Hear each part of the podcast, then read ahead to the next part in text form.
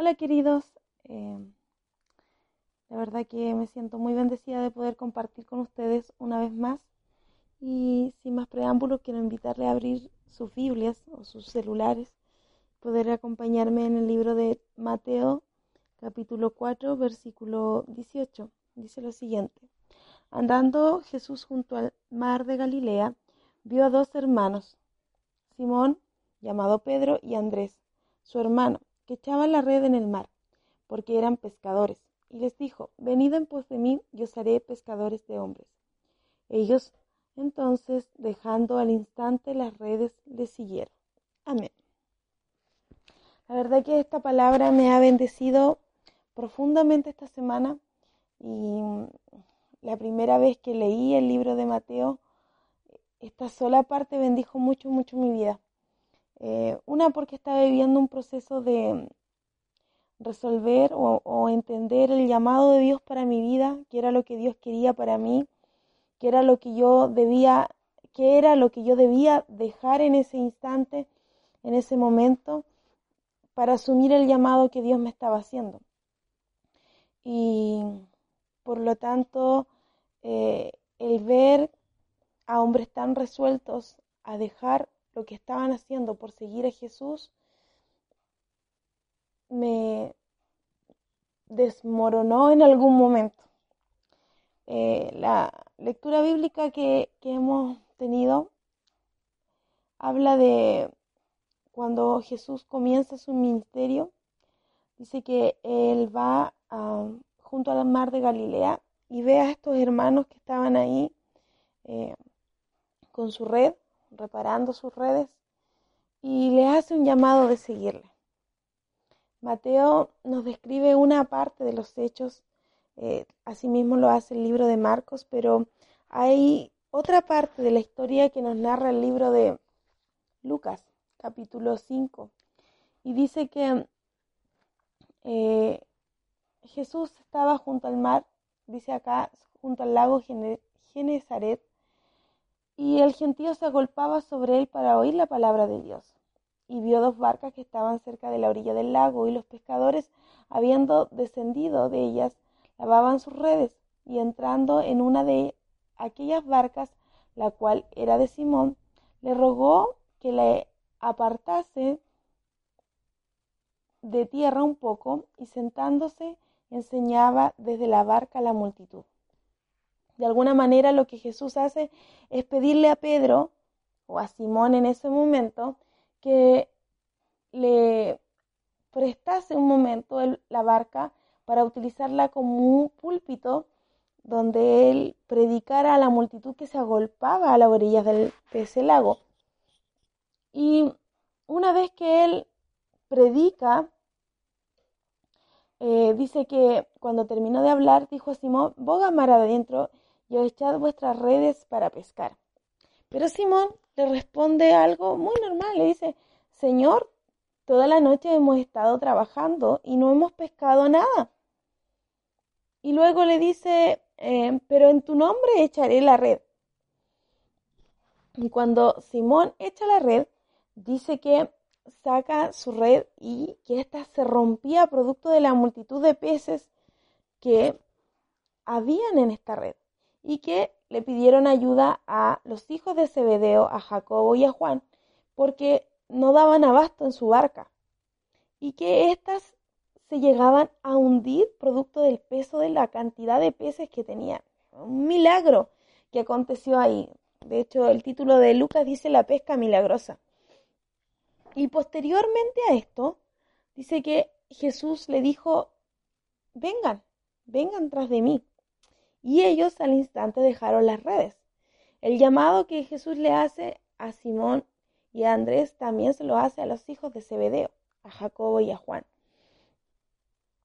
Y lo que me llena el corazón es ver cómo primero Jesús obra milagrosamente, que hay muchas veces en que uno intenta una vez, dos veces, tres veces, pero cuando Jesús da la orden, aún los peces del mar obedecen y ocurren milagros portentosos, maravillosos, porque verdaderamente, y en otra parte de los evangelios dice que eh, Jesús estando en el mar, cuando vino la gran tempestad y él ordenó al viento, eh, ordenó al mar y la gente se preguntaba, ¿quién es este que aún los vientos y el mar le obedecen?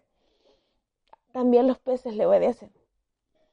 Y en medio de eso, eh, Pedro con su multitud de peces ahí, quizás sin tener mucho, eh, habían pescado o habían intentado pescar toda la noche y ahora veían que de pronto era la oportunidad de tener los recursos que ellos necesitaban, porque habían pescado mucho, mucho. Y Jesús les dice, vengan, vengan. Y ellos al instante. Esa palabra, de verdad, queridos, que a mí me mata. El, no, no ponen excusas, no le dicen, Señor, espera un momento que tengo que vender los peces, que si no se me van a echar a perder, no van a servir mañana, tengo que hacerlo hoy día. No, ellos al instante le siguieron.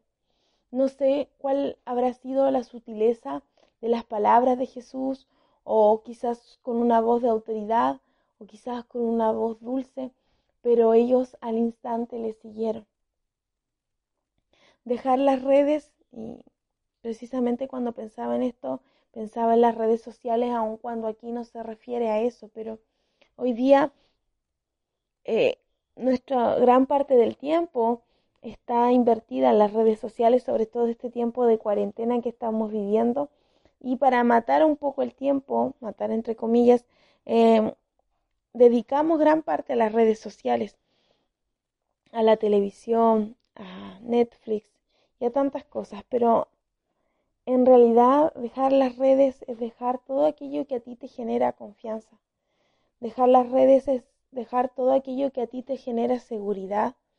Es dejar todo aquello que a ti te da estabilidad y en lo cual eh, es tu sustento para seguir a Jesús. Yo les decía que esta palabra bendijo mucho mi vida cuando estaba viendo todo el tema de mi llamado, lo que el Señor tenía para mí.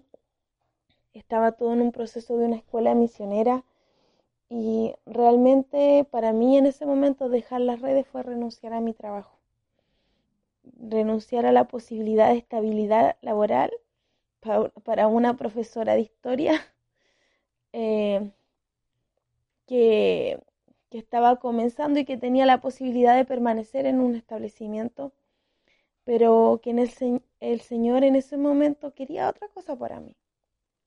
Dejar las redes quizás para alguno implica dejar eh, sus proyectos personales, su ida a la universidad.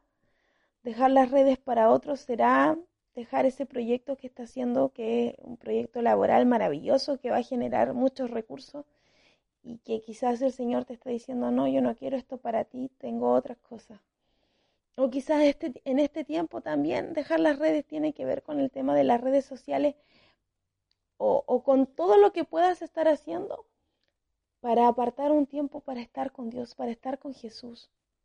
Este es un tiempo especial, queridos hermanos, donde podemos pasar tanto tiempo con Jesús, disfrutando de su presencia, de su palabra. La verdad es que este pasaje eh, lo compartía días atrás con eh, los chiquillos de mi iglesia eh, pero hoy día, ayer, le estaba dando vueltas, vueltas y cada vez que leo, satisface mi corazón el poder ver el Dios de milagros que nosotros servimos, porque verdaderamente sumergirse en la Biblia es eso, sumergirse en la Biblia es enamorarse de aquel que escribió esta maravillosa palabra para nosotros, es enamorarse de aquel que tiene una receta única para cada uno de nosotros. Y no sé cuál sea tu red que hoy día te está atrapando, que hoy día te está teniendo ahí agarrado, sumergido quizás en, muchas dudas, en muchas preguntas, pero Jesús te dice que vengas en pos de Él. Jesús te dice, ven en pos de mí. Y no tan solo eso, te dice, te haré pescador de hombres. La palabra del Señor en el libro de Hechos nos narra a un Pedro predicando y que en su primera predicación se, se convirtieron tres mil personas. Luego en la segunda cinco mil personas y fue una tremenda predicación, con una ganancia de almas tremenda que ya la quisiéramos cualquiera de nosotros, ¿cierto? Que ya sea en un púlpito, en una iglesia o a través de las redes sociales entregamos una prédica y que de pronto en los mensajes internos yo quiero seguir a Jesús, yo quiero seguir a Jesús, wow, uno quizás se dedicara a esto por el solo hecho de que hay personas que están recibiendo a Cristo. Em, pero muchas veces nos encontramos que no, que no es así. Sin embargo, Pedro les exhortó al pueblo judío y ahí se convirtieron tres mil personas, luego cinco mil, y Dios cumplió, Jesús cumplió la promesa que le había hecho a Pedro. Esa misma promesa que Jesús le hizo a Pedro, se la hizo también a cada uno de nosotros. La Biblia dice, id por todo el mundo y predicad mi evangelio a toda criatura, y el que creyere será salvo esa posibilidad que Jesús le dio a Pedro, le dio a Andrés, a Jacobo y a Juan, también nos la ha dado a nosotros. Y hoy es el tiempo que a través de los medios que el Señor te ha dado, el que sea, puedas compartir el Evangelio y puedas ir tras Jesús. De verdad que ir tras los pasos de Jesús es lo más gratificante que puedes encontrar. A veces vas a perder amigos, vas a perder familia, Vas a perder quizás un puesto de trabajo o un lugar de renombre, pero el estar con Jesús, querido, no tiene precio. Esta es la reflexión de hoy para tu vida. Bendiciones.